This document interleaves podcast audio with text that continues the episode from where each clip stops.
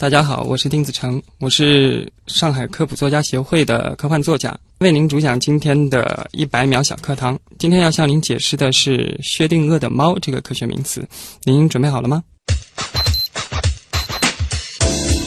薛定谔的猫听起来好像是一个生物学的名词，因为它里面有个猫，但其实它是一个量子力学的概念，因为薛定谔本身也是一个量子物理学家。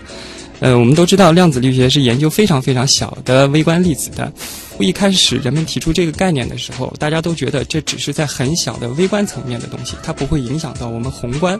比如说我们看到日常生活当中的这些东西。但是薛定谔就提出来这么一个思想试验，他说，如果我在一个大纸盒子里面放一只猫，然后在旁边再装一个小瓶子，这个小瓶子里面我放一个微观粒子，这个粒子呢，如果它跑出来。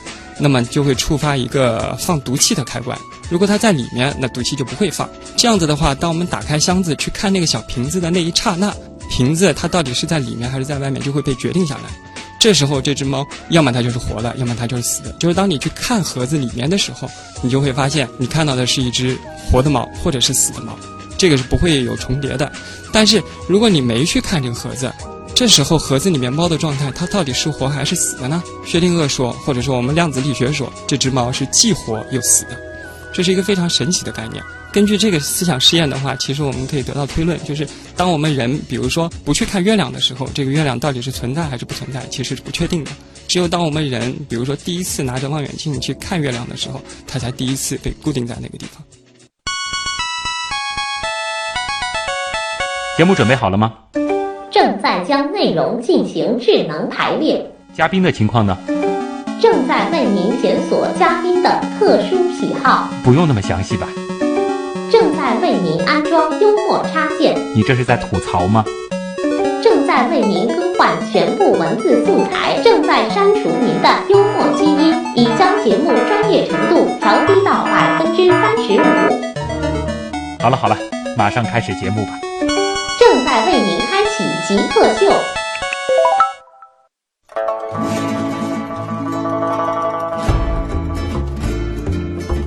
欢迎各位来到本周的极客秀。本节目由上海市科委支持播出。大家好，我是曾经读过、看过差不多两百万字以上的科幻小说的徐东。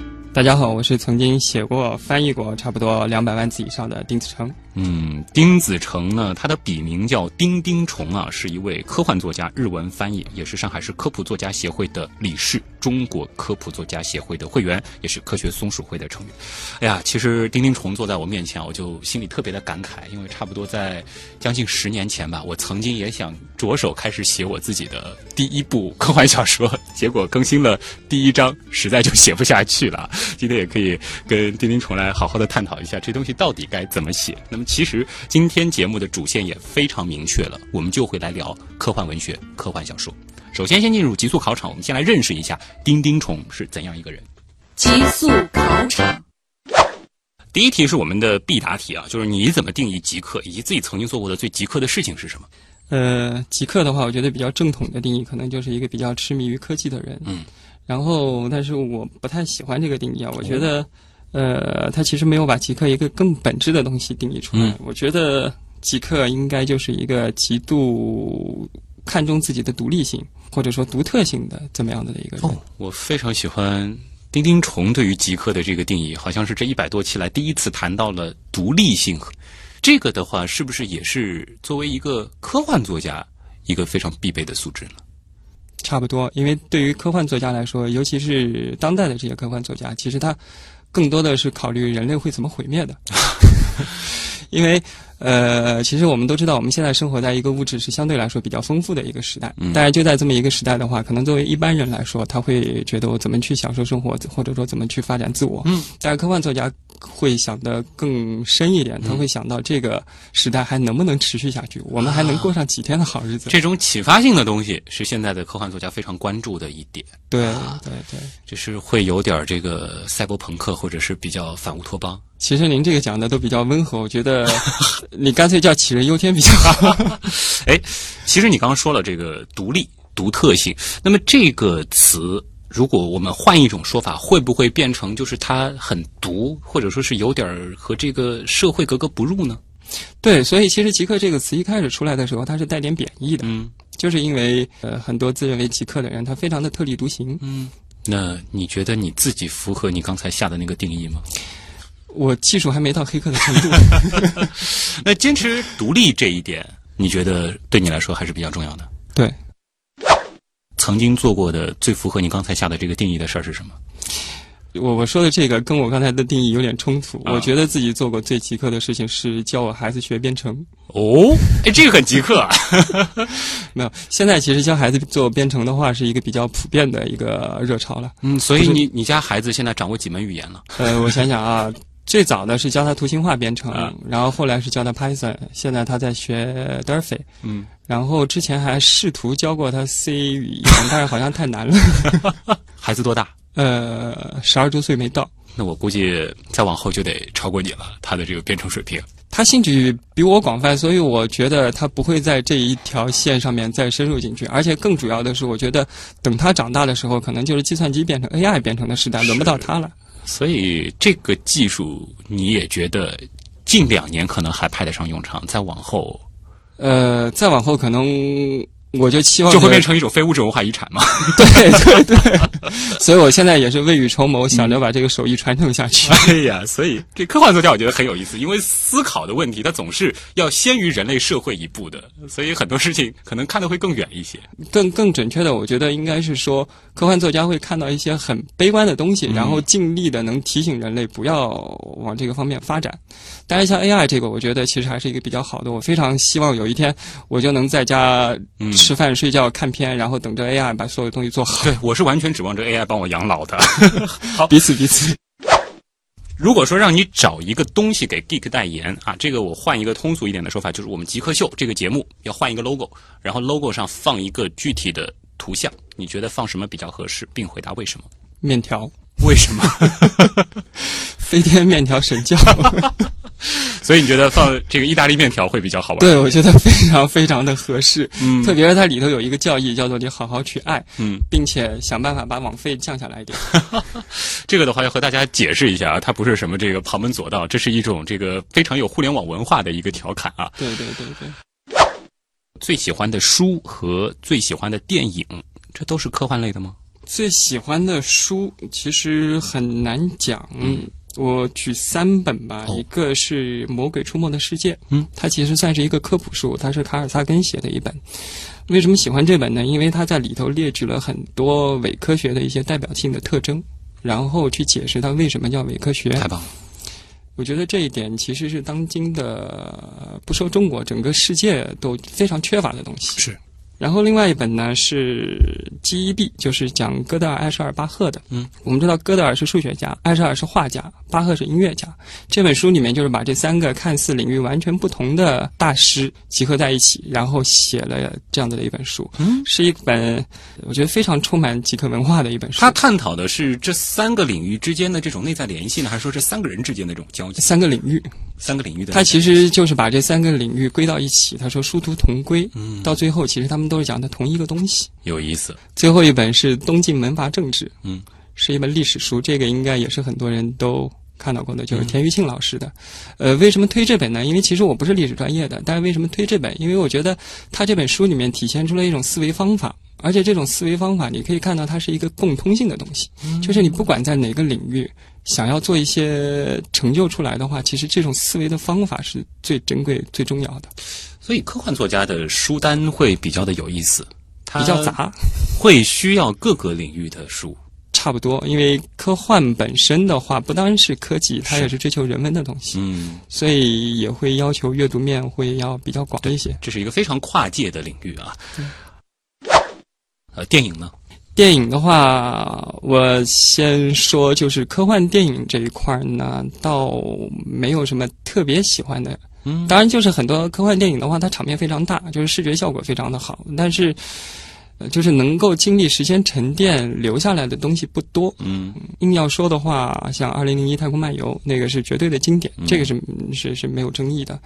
但是至少近几年来还没有看到说能够有到那种程度的一个影片。相对来说，是不是丁丁虫更喜欢的就是科幻类的作品是稍稍晦涩一点的呢？好像有一点，我觉得我推荐出来的书大家都不太爱看。我的感觉上，可能你会更倾向于一点，就是说他的这种文学性，或者说他的这种表达手法上，会更带一点那种艺术性，或者说含蓄一点。但是他探讨的东西又是非常深刻的，对对对这种类型调性的东西，对，嗯，所以脾气比较怪。这个也期待这个你的作品到底是怎样的啊？你最后一个学历的毕业论文写的是什么？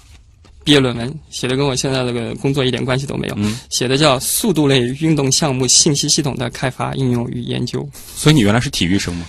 我跟大家讲我是体育生，大家都不信，不信，我看着也不像。觉得我这个体格太差了。啊实际上我是做那个运动人体科学，就是有一点像就是体育运动队里面队医这种角色。哦，所以是学生物的对，摔跤吧爸爸，啊它里头不是有就是专门给队员去分配这个每天的饮食，啊！那个其实算是我的这个专业对口的工作。想到了，我们差不多在五十期之前，倒是有一个专门跟这个球队做队医的这个医生啊，啊啊啊！对，差不多就学的可能是差不多的这个专业，对对对但是你现在是做了一个科幻作家呃，科幻作家也是业余的。啊，也是业余的。因为其实你翻译过非常多的科幻作品，那就想问一下，翻译的这个稿费它是怎么算的？是按字算的吗？按字算，啊，大约是多少钱一字呢？呃，差不多现在的行情的话，可能按我来说，签字大概在一百到两百吧。一千个字一百到两百。对那一部科幻小说通常是嗯，十到十五万字左右。嗯，那这样子折算下来的话是一万块钱左右差不多，但是其实还要交税，啊，也就是所以可，能是八千块钱。那差不多翻译这样子一本需要多少时间呢？我翻译的比较慢，大概要两三个月的时间。哦，没有很多人想象的那么挣钱的一件事儿，它并不挣钱，翻译是一个凭爱来做的事情做的。事情。好，那接下来的这个问题，请问，如果用你一年的收入啊，去雇其他几个钉钉虫来翻译文学作品，你大概能够支持翻译多少本小说？以十到十五万一本来算，我觉得我效率很低的，嗯，两个月差不多一本、两个月一本的话，我可能大概也就雇六七个人吧。啊，一本的话是反正一万多块钱，咱们细的就不算。大家自己算啊。其实这个钉钉虫已经非常诚实了啊。如果不考虑其他所有情况，你最想做什么事情？这个的话是包括经济的呀，包括这个家庭等等啊。明白。呃，我觉得我可能还是最想做翻译吧，嗯因为我觉得我自己写的和那些大师们写的还是有差距。嗯所以做翻译，我可能会贡献出更多优秀的东西，让大家能看得到。嗯，但我要自己写的话，可能大家就会觉得，哎呀，写的太差了。谦虚了啊。下一题，这个太适合你回答了。问题是这样的啊，就是说，如果极客秀这个节目组能够立刻帮你实现一个愿望，请注意，这个愿望是可以违背所有物理定律的。我们多次把嘉宾送出太阳系，甚至是送回到恐龙诞生之前。如果是这样子的一个愿望，你希望是什么？我希望能把我一天变成四十八小时。哦，倒不是特别大的一个愿望，当然实现起来难度也挺大的啊。呃，比送回去其实差不多，啊，反正都是要违反基本物理定律的啊。为什么呢？因为现在时间感觉非常的不够用，想做的事情特别多，想看的书也特别多，包括想翻译的书也特别多，想写的东西也特别多，嗯。然后时间非常不够用，尤其是还要带孩子，嗯。还要教孩子写编程，嗯。嗯。这个倒是想到了这个，如果技术上去帮你实现这个问题的话，就是把你的整个的这个生物的这个节律调快一倍，你的思考速度、行动能力全部这调快一倍。这这完全是可以有的。就是国内有科幻作家写过这种小说，嗯。就是有一种药，它吃了之后能够让人的行动速度提高十倍，哦，包括对时间的这个感知对，会对慢十倍。啊对对对，所以非常强烈的希望节目组你能提供点赞助吧。这个可以考虑啊。极客高科学。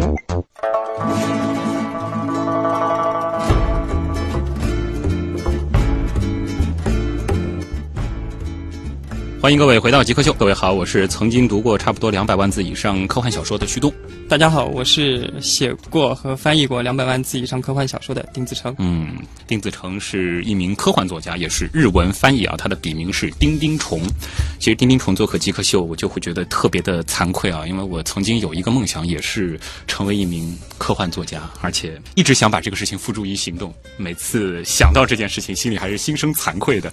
呃，那接下来就请你具体来分享一下吧。像我这样的这个科学爱好者，其实一直是想把这些知识变成一个故事的，但为什么就没有办法最后成为一个实实在在的故事？缺在哪儿？或者说，问的简单一点，就是怎么样去创作一部科幻作品呢？嗯，我觉得最重要的就是一个字，写，就必须写下去你要写。啊。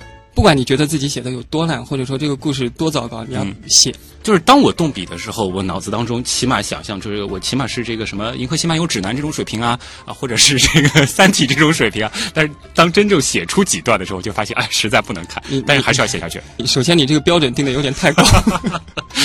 但是不管怎么样，只要你继续写下去的话，说不定有一天你真能写到那样子标准的作品。但是，你你如果不写的话，那你是肯定到不了的。很惭愧啊，因为我实在是碰到过很多这个实际操作上的问题，就比如说就是要描写一个场景，但是会发现哇，就为了那寥寥的几句话，因为为了想把那个场景比较硬的呈现给受众面前，可能得花几个小时的时间去查资料，甚至去做计算，也就最后那么简单的几笔，天空此刻是怎样的，星星在什么位置，这是科幻经常会碰到的问题。这个的话，实际上涉及到一个具体技巧、具体写作技巧。这种的话呢，其实就是我们说你在动笔去写的基础上面，你可能还是需要去参考一些写作的理论，或者说去参加一些写作的培训班。他会教你一些很多的技巧，就是遇到了像您刚才说的这种问题，怎么样子去跳过它，或者怎么样去解决它。所以有办法直接跳过它。当然有，就是我们自己写东西的时候也会碰到，就是我拿起笔来，我可能就是在电脑前面或者在纸笔前面，我做一个小时，我就是一个字也写不出来，会有这种情况。啊。所以就干脆就先往后写，这个东西先空着，回头再想怎么去处理。完全可以这样的去做，但是还是那句话，就是不管你用什么方式，你首先还是要写。你不能光想着说这个这条路我走不通，或者说我这个坎过不去，我就不写了。然后每次看到了科幻作家，你就摆出一副非常惭愧的表情，这样子是不行的。早点跟你聊这个，说不定我现在也是科幻作家啊。呃，这开个玩笑啊。那么，还记得你自己最早写的一个科幻故事是什么？最早写的科幻故事其实是写的一个仿古科幻，就是写那个时候伯夷叔齐。就是采薇的那个故事，嗯，当时正好是大家都对食品安全比较关心嘛，然后博伊舒淇大家都知道，他们那时候是号称不食周粒而饿死的，然后后来把它稍微改写了一下，就变成了说，因为食品当中的添加剂啊或者各种化学成分太多，他们就决定不吃了，他们只吃纯天然的食品，结果最后也就饿死了，有一点讽刺意味，呃，对。啊，所以当时就是一个很小的故事，开始了你的科幻之路，嗯，对，差不多，嗯。那后面的话有没有写过相对比较大的故事呢？我写的篇幅都还是比较短，因为长篇的话，可能我觉得自己还没有到那种能驾驭的程度吧，或者就是也类似你这种写到开头第一章，后面写不下去，然后就把它变成短篇了嘛？对。那另外一个部分就是你做的比较多的翻译科幻作品了。对啊，这一块的话，你是做日文翻译会翻译的多一些。对，因为我英文学的不好。日文是什么时候学的呢？呃，其实也是在工作当中，然后自学的。哇，你的自学能力真的很强，因为稍后可能还会和大家再来展开一下。就是丁丁虫除了现在是写科幻小说、翻译科幻作品以外，他的本职工作也和你的大学专业、研究生专业不一样。你做的是编程这一块的开发。对。写程序的啊，这个跨界跨的非常好玩啊。呃，那么先回到你现在做的这个日本科幻文学的这一块的这个翻译上啊，这个的话是一个什么样的契机会让你开始考虑去翻译这一类的作品？呃，其实因为原来工作的关系去日本出差，然后当时正好住的是旁边就是一个书店。就到书店里面去看书嘛，然后正好看到一篇一一本科幻小说，拿起来翻了翻，觉得诶写的很有意思。它是讲一个时间的一个小说，觉得很好玩儿，又觉得这么好看的小说应该把它翻出来让更多的人看到，就开始动手翻译。嗯，后来翻译完了，然后就投稿，当时给科幻世界，当时的编辑也挺欣赏吧，就是也是这么一个奇迹。后来也就是由此走上翻译的道路。嗯，就是有了那一次之后，就开始会翻更多对。凡是有了第一次之后，后面就好弄。也是先写了自己的科幻短篇，之后就开始去翻译科幻作品了，还是先翻译再呃，先写，因为那时候国内其实有一个科幻论坛，嗯里面很多人现在都已经非常著名的科幻作家了，我嗯不算我，嗯，大家都是爱好科幻嘛，嗯就一起在那儿聊。后来的话，我也就跟着写一写，嗯写完了，然后又因为刚才那样子契机，又开始做翻译。啊？那翻译一本科幻小说是怎样的体验呢？你觉得就是难的点主要是在于哪儿？就科幻小说本身的特性来说，它比较难的在于它里头很多时候会出现专业名词，嗯很多的就是科技含量比较高的东西。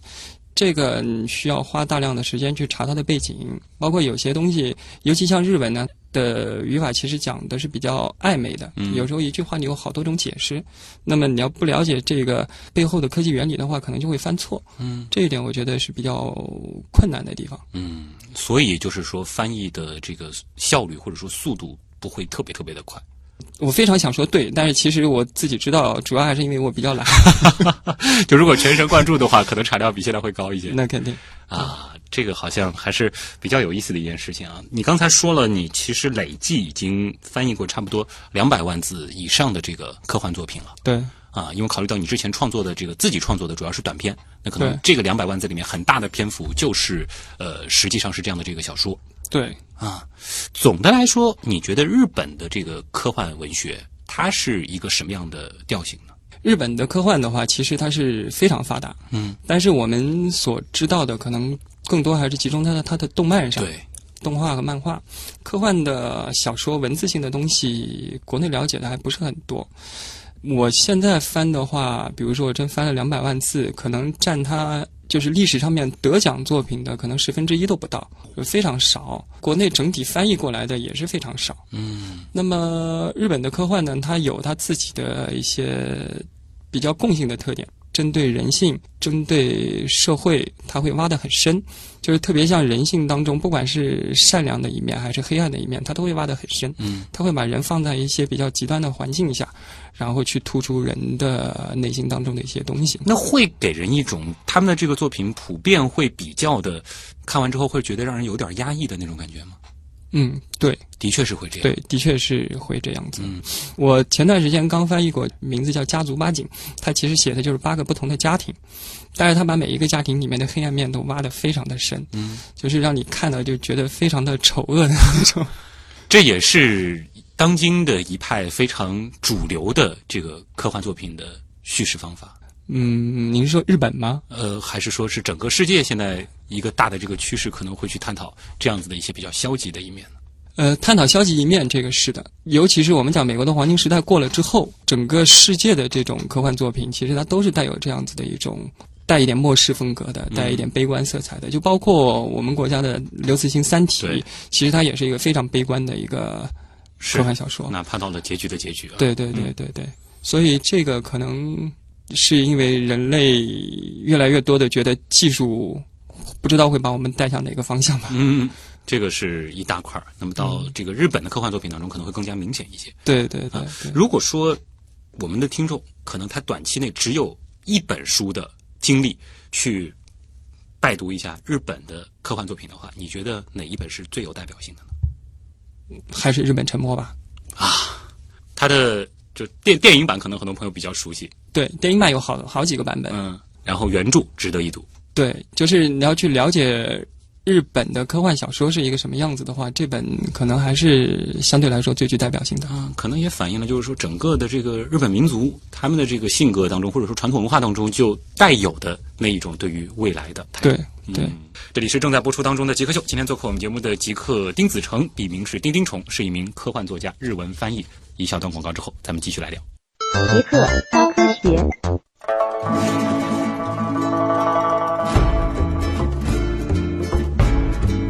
迎各位回到极客秀，大家好，我是曾经读过差不多两百万字以上的科幻小说的旭东。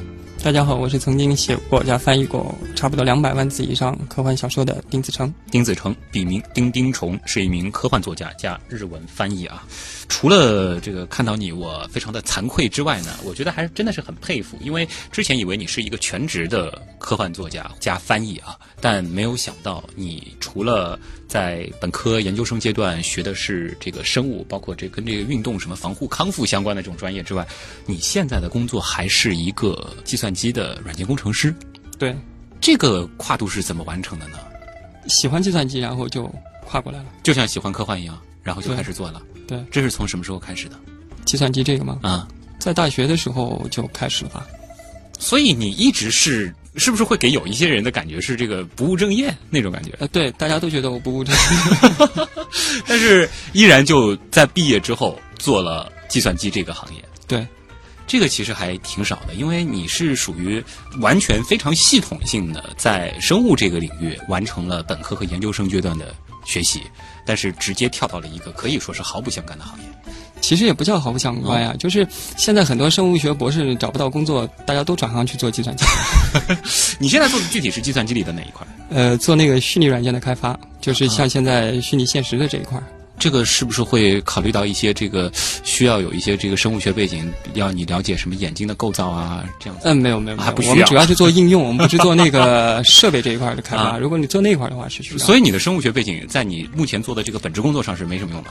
不是还是有用，哦因为我们做的开发的这个应用产品是偏向生物的，哦做医学类的东西，那还算是有，好歹还是有点用处。啊。但是你实际倒不是以你的这个医学的这个背景在你们的公司里立足。对对，我是写程序来立足，不是做产品需求这一块。我现在很震惊于的一点就是，你平时的这个脑力劳动的强度有点大，因为做编程本身就是很耗脑的事情，然后写科幻也好，翻译也好，它的这个脑力的这个工作强度其实都不小。所以刚才请求节目组给我一天换成四十八小时，我多出来二十四小时，打算用来睡觉。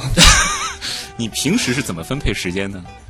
白天上班，嗯，然后下班之后先带带孩子，然后开始翻译写作，嗯，差不多一天的量到了就去洗洗睡觉，然后马上开启第二天的工作睡醒了也就到第二天了。啊。本职工作是朝九晚五对，差不多。啊，那你还必须就是说有一个比较高的工作效率，因为很多搞程序开发的他会把一些活儿带回家，自己到家里去熬夜，有时候也会也会也会。啊，这个强度有点不敢想象。双休日是怎么安排的呢？双休日的话，嗯需要加班的时候加班，不需要加班的时候就自己做做翻译什么的。啊，就是同时要完成自己的这个兴趣爱好、本职工作，还要做一个好爸爸，还必须有时间去陪自己的孩子。嗯，对对对对你是力求能够让这些事情都做好。呃，因为在做了，总是要做做好吧。那有没有考虑过另外一点呢？你想，现在中国的整个的这个科幻市场逐渐逐渐已经兴起了，包括这个也有个说法说，去年开始，其实我们已经进入了这个所谓的中国科幻的元年。那么好的一个背景，包括我们现在越来越多的这个作家有实力去冲击什么星云奖啊、雨果奖啊。对你有没有考虑过全身心的投入到科幻这个行业中去呢？确实，从今年或者说从去年开始的话，情况确实不一样了。在以前的话，可能就没有人会认真的去考虑说把科幻当成的自己一个主业，因为当时的科幻是一个非常小众的东西，非常冷门。就是你如果去做科幻的话，你根本是不可能养活自己的。不单是我，就是所有的从事科幻的人去写科幻的，包括像刘慈欣，他在放在几年前的话，他也不可能说我能全身心的来做科幻。他那时候还在梁子关煤电厂一直在，也是在做工程师。嗯，但是这两年的话，确实情况不一样，也就有越来越多的人在考虑是转过来全身心的来做科幻。但是怎么说呢？我目前的话，可能还没有这样子的想法，因为说到底，我觉得我现在自己的本职工作也挺有意思的。啊，就是说你并不是说只把本职工作作为一个养家糊口的事儿，你本身在这个事情上也是觉得很好玩儿，也有激情的。对，那如果说科幻这边的这个收益，它已经能够覆盖掉你现在本职工作所产生的收益的时候，你会考虑这件事儿吗？就可能就是在这两者之间做一个选择题的时候，如果我转过来做科幻相关的工作的话，可能我觉得也差不多能够到养家糊口的那么一个程度吧。嗯，怎么说呢？毕竟在编程和虚拟软件开发这个行业做了这么久了，也算是有一些积累。嗯虽然在科幻这边也有点积累，但是觉得一下子全部放开也也不好玩儿。明白了，丁丁虫他就享受现在这种既跨界，然后自己的这个大脑基本上十八小时这连轴转的这种状态，嗯，会有这样一种感觉。差不多吧，可能突然闲下来也不知道干什么了。嗯，其实丁丁虫做客极客秀，我觉得有一类的话题我就特别愿意聊，因为你本身是做科幻的，不乏充分的想象力，所以跟你一起去 YY 未来应该是很开心的一件事情。我们聊个近一点的未来啊，其他的未来让网友们来问，就是你觉得在这十年内，哪些现在还是科幻小说当中情节的事儿，它可能会实现？其实这个问题挺难回答的，嗯就是有一个著名的论断，就说如果有人，特别是像那种德高望重的科学家，他要是说某一个科技他将来不会实现的话，十有八九他的论断就是错的。还有另外一个说法，就是一般科学家说有一项技术在近期他实现不了，这个时候科学家所指的所谓近期，往往都是指他们申报项目的这么一个时间。可能我就没办法拿这个拿这个技术来申报项目，嗯但是十年的时间，在目前来看，它会改变很多东西。啊就像我们的现在互联网这么普及，对，互联网如果是三个月一代的话，那就隔了四十代了对，啊。就像我们现在天天大家上街，你直接不带钱包，是，直接手机就能付钱，这个你不要说放在十年前，你放在三年前三年前你也不可想象。对，所以现在去预测十年之后会发生什么，我觉得很困难。嗯，但是我还是迎难而上。好，我觉得有两个呃应该不会不发生吧。嗯，一个就是增强现实，可能要不了十年会更快，就是类似于 Hololens 这样子对对对的设备，它会变得普及非常普。及。对，就可很可能就是我们会走在街上，你戴着那个眼镜，你会你就会发现周围的环境变得琳琅满目，或者嗯变得鸟语花香，但实际上你可能就是走在一个臭水沟里面，这是完全可能的。很多女生可以不化妆了，是吗？她只要去下一个比较好的这个呃插件，或者说买一个比较好的这个皮肤。是今天是是的 Angelababy，明天是章子怡。对，完全没错。而这个设备现在可能还是一个有框的眼镜，如果说它变成了一个隐形眼镜这样子的东西，对，这是会深刻改变人类未来的。是的。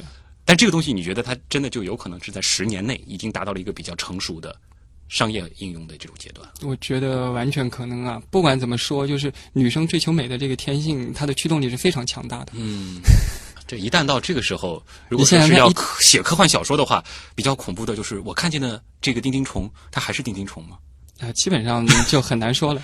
就很难再去分辨这个虚和实的东西。对这就是其实我们节目曾经也探讨过好几次 VR 和 MR，包括这个 AR 这种技术它带来的这个未来。但是这个未来它的确是已经不可阻挡的，即将进入我们的生活了。对，嗯，这是第一项，第二项，第二项的话就是人工智能。嗯人工智能前几年大家都很清楚的，就是下围棋，人类已经下不过人工智能了。但就是三年前。还是教科书式的围棋是人工智能很难超越的东西。对对对 对现在教科书就是围棋，就是一个被人工智能成功超越的领域，但但是我又看到，就是刚被打败的时候，又有一篇文章出来说，嗯桥牌是人工智能还有说麻将的啊。但是事实上，你想之前那个德州扑克已经被哎人工智能证明了。对，对对对真的，因为人工智能的发展它是加速性的，嗯我觉得它是一个指数性的一个增长。从国际象棋人类失败到围棋的人类失败，嗯中间可能应该是隔了二十年吧。但是可能到下一个阶段的话，会非常的快，就是要不了那么长时间。再到下一个阶段的话，可能时间又更短。照这样子的指数发展下去的话，我觉得在十年之内，很可能很多人就真的是要下岗了。嗯，这其中包括科幻作家嘛？前两天刚拜读了一些人工智能的小说和诗集。呃，那个就是现在有个网站嗯，它会预测，就是说你现在从事的职业有多大的概率能够被电脑取代。然后我上去测了一下，我先测了一下我那个写程序嗯，这个职业，它告诉我有百分之五十几的可能性。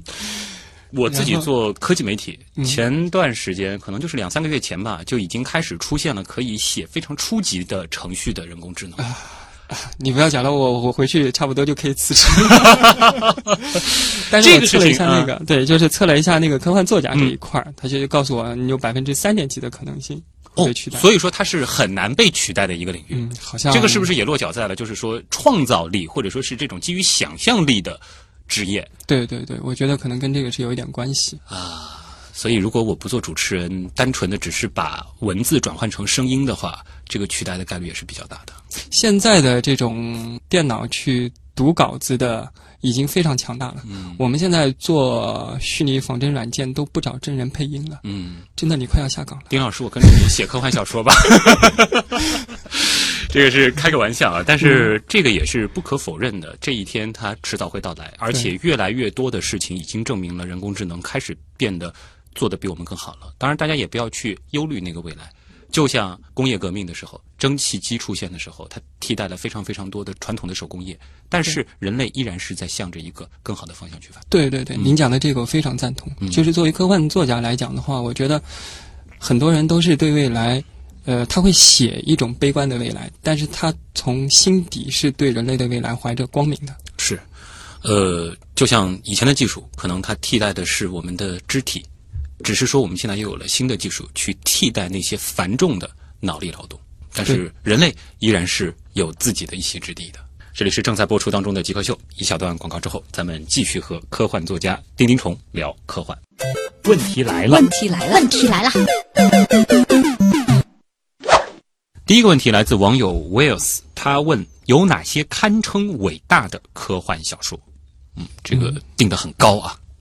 对，因为叫堪称伟大，所谓就是什么人生必读十部科幻小说这种级别的了，对吧？差不多。呃，伟大这个里头，我觉得首先刘慈欣的《三体》我们就不说了，嗯这个我觉得真的堪称是伟大的。啊，中国人必读的科幻小说啊。对，完全完全是配得上这个名字。对，然后其他的还有一些很老的，我也不说了，比如说像威尔斯的或者凡尔纳的，嗯这个可能大家在少年时代都应该是看过你。没看过书，可能也看过漫画啊。对，还有电影什么的，嗯都看过。我说几个近期的吧，比较小众的，一个是特德·江的《你一生的故事》，就是前段时间的电影《降临》，它的原著。对，为什么推这一本？因为它里头是讲的东西，其实是颠覆世界观的嗯一个故事。它是把时间和因果律 从我们人生的日常经验当中完全剥离开来，它提供了不同的因果律的一个解释。所以我觉得这一本非常值得一读。它是直接把时间的解释变掉了。嗯我们平时所看的时间的解释，哪怕你说我们可以回到过去，嗯这个其实还是在因果律的框架下面来解释。而这本小说，它完全抛弃了因果律，它告诉你的是，就是有这样的一种生物，就是这个外星人，对他能够看到所有的事情，所有时间的东西，他能够同时看得到。在他来说，没有因果律这个概念。嗯我们看到的是你把这个杯子洒了，水倒出来。对但是他会同时看到杯子洒和水洒出来这两件事情，因为他同时看到这两个，所以他没办法把这两个联系在一起。嗯他只能看到这两个固定的东西，然后他去选择一个后果。他说：“我不想要这个杯子洒掉，我就选择杯子不洒的这个事件。嗯，作为一个学语言出身的人，他中间的这个文字的设计，的确也是非常非常的棒。他的这种句子和字，包括语言叙事，它从这个线性变成这种平行的这种关系，对对的确是非常好对玩啊它。非常的棒，所以我觉得这一本真的是，虽然它其实篇幅不长，嗯应该是个中篇作品，但是我觉得它真的担得上伟大这两个字。的确是把文学或者说是本来是特别的这个社会科学或者说是文科的一些东西，它做的特别的硬。对对对，很棒还有吗？还有的话，再推一本日本的小说，嗯，其实是我自己翻译的了。哦，有一本叫《冬至草》，啊，他写的其实是带有非常强烈反战色彩的一本科幻小说。嗯为什么推这本呢？因为我觉得这本小说写的和鲁迅先生的很多作品是非常像的。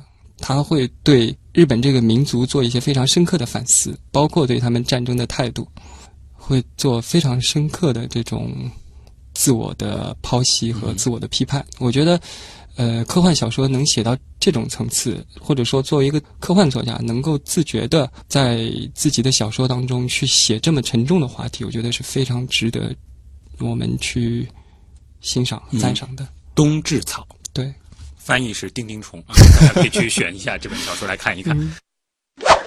这个樱桃花开说了一个，哎，我觉得也算是很多朋友的科幻启蒙吧，嗯哆啦 A 梦啊。对这个严格意义上应该也算我的科幻启蒙了。他说里边有很多神奇的道具啊，那盘点一下的话，有哪些现在已经实现了呢？其实很多现在都是实现了的，就是它有些东西实现的跟里面的道具不太一样。嗯。比如说像我们非常熟悉的竹蜻蜓，对，你你你 拔出来，你戴在头上面就能飞。现在其实也有那种单人的飞行器，嗯，就是也也做的非常小。放大版的无人机啊，类似于对对这样的，嗯，但是当然你还没有到那种程度，就是那么小啊做的那么这个。小，那个可能是违反物理学定律。是的，就它转速得多快啊才行。啊？然后再比方说，它那个里面有那个实景照相机，嗯。你拍一下就能够把实物体拿出来。这个其实现在很普及了，就是三 D 打印机三 D 打印，然后深度摄像头再结合对三 D 打印啊，对对对，嗯现在的话，其实完全就做得到，你一个物体放在这边，我我用那种激光摄像能够把它给拍下来，嗯然后转成三 D 打印，估计要接出来。比较难实现的，它那个口袋基本上呃，口袋的这个东西啊，这个看你怎么去理解它。嗯。我觉得可能那一条思路，你可以把它的那个信息给扫描下来，嗯，然后以这种信息化的方式存在，比如说存在一个 U 盘里哦，然后它，这个口袋是一个三 D 打印机，对，完全是可以这样子去理解它。哎，或者说它其实拿出来的都是这种增强现实的设备，对吧？它哎这也可以给大雄的那个眼镜其实配的是一个 AR，对，那一切就也皆有可能了。包括他可能还有一个手套是带这个触觉感知的，对所以大雄以为这都是真的，实际上 这样的说起来，大雄好可怜，呃细思恐极啊。对，对骗了一辈子。这个测人心语，他问的是看漫威电影的时候需要哪些知识储备啊？这个又是一个科幻的大国了，美国的科幻作品。呃，我不代表大众嗯这个观点，就是我觉得看个电影其实享受就行了，你不用想那么多东西。就看他的这个视觉有多好，对，故事有多么的振奋人心就行了。对，而且漫威的它的整个故事体系的话，因为它有很多的作家嘛，嗯它很多作家一起来参与来写这个东西，所以它里头其实还是有一些呃自己的世界观不太自洽的地方。嗯所以你一定要去把它理出一条主线来的话，嗯，不是不能理，但是其实里头还是有一些小的矛盾的点。就我包括个人的话，我不把它定义成是科幻片，我把它定义成是漫画改编电影。所以这个也是见仁见智。嗯但是我觉得从广义上面来讲，你把它定成科幻也没错。嗯其实我作为科幻圈的人士，我是非常欢迎大家把各种东西往科幻里面来扔的。啊，就是说科幻其实它也是分层的，所谓的这个软科幻、硬科幻，还有包括不同的这种我们探讨的这个程度啊，或者什么，它其实有很多分类的。对对对对，嗯就是有的东西你要严格去。揪的话，它可能就不能算是科幻。包括像前段时间《火星救援》嗯那个东西，其实大家也是有争论的，因为它里头没有出现任何就是没有实现的科技，它里面所有的科技我们现在都是实现的。对。但是像这样子的话，你能称它是科幻片吗？而你按照现在的这个技术的发展速度，应该会有一些是超过现在我们所熟悉的这个技术领域的东西。您是说火星救火星救援？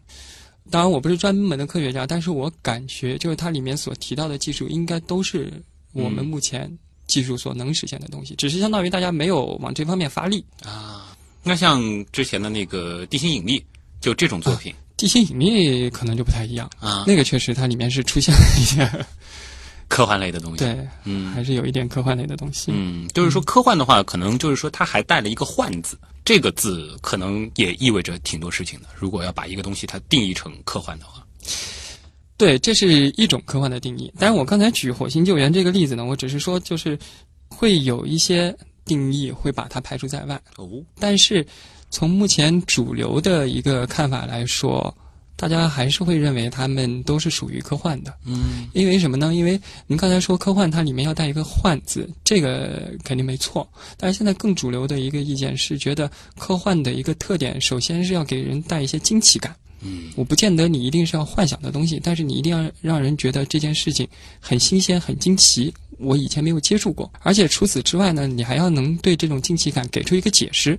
你不能像哈利波特那样子一样，我拿那个魔杖一指，哎，我一下把这个东西是就变掉了，然后你不给任何解释对，这个不能叫科幻。嗯。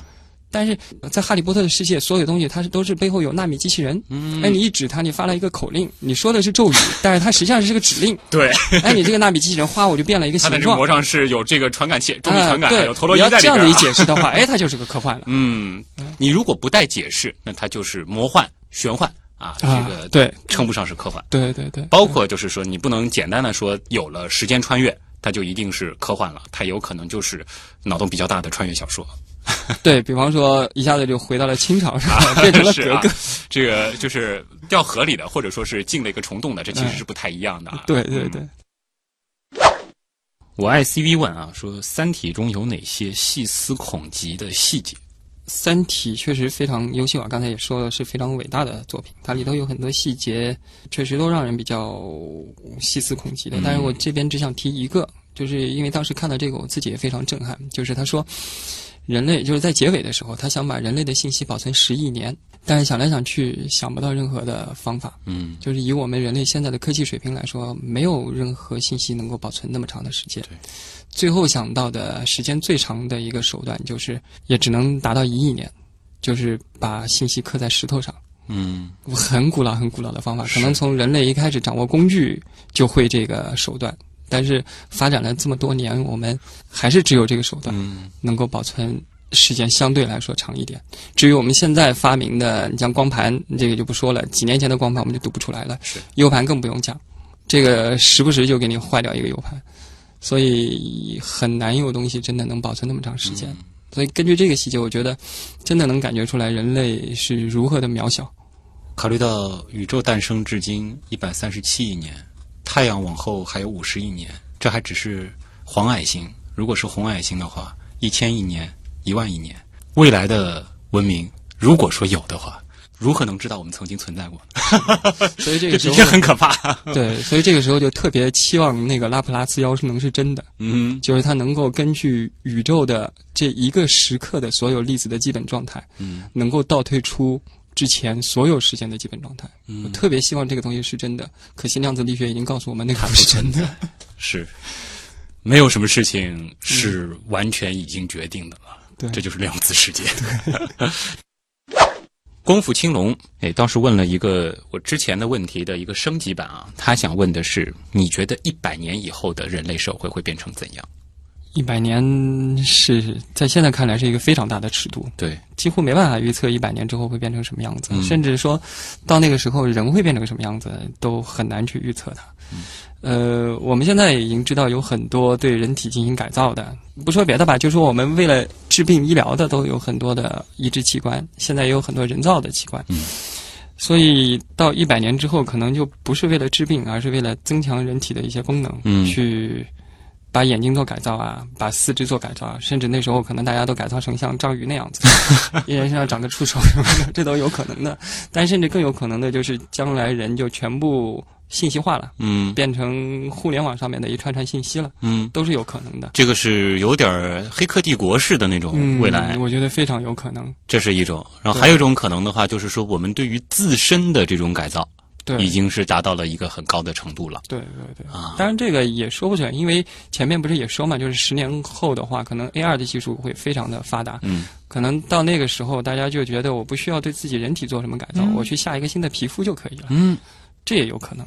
呃，不太好的一条线，可能就是到了一百年后，大家都像是一个个蹲在土豆仪里面的那种那种胖的圆滚滚，大家挪不动道的，但是我们脑海当中的那个世界，每个人都是非常的健康、靓丽、啊、青春英俊潇洒，青春靓丽，然后大家相互看都觉得哇，你今天又来了一个章子怡。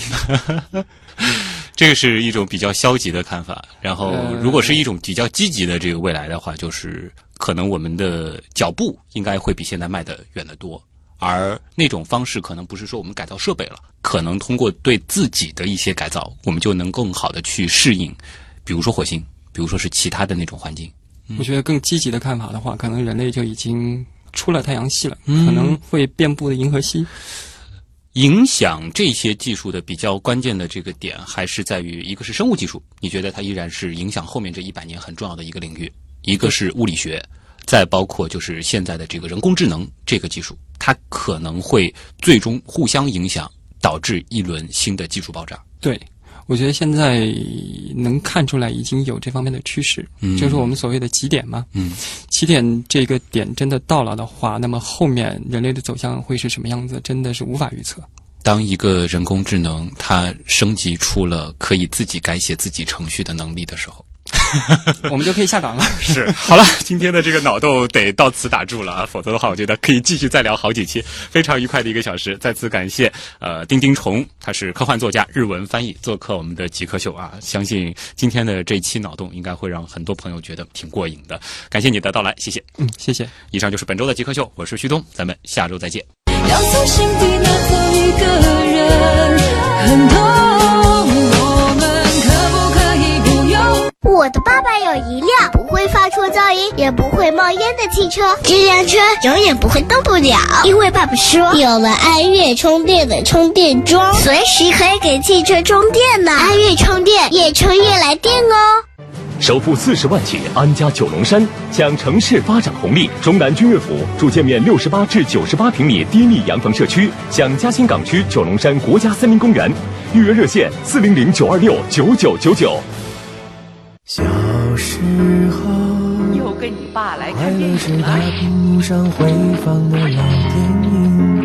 后来，快乐。爸，电视剧开始了，快来呀！一家人吃饭守着电视机，现在对着手机屏，却渐渐屏蔽了父母，不做低头族。剧作《低头族让亲情零距离。江湖上曾流传一种武功，人称无影手。最近重出江湖，能斩断青铜器，粉碎金缕衣，出没于各大博物馆。请不要触摸展品，文明观展。展品脆弱，请勿触摸，爱不释手，别动手。亲爱的，无论贫穷还是富有，健康或者疾病，顺境和逆境，我对你的爱一如既往。在我的世界里，你最重要。亲爱的，可是你的痴狂让我抓狂！你要用我刷微博、聊微信、打游戏，还要看小说，再这么下去，人家要没电了啦！停止溺爱你的手机，家人更需要你的关注。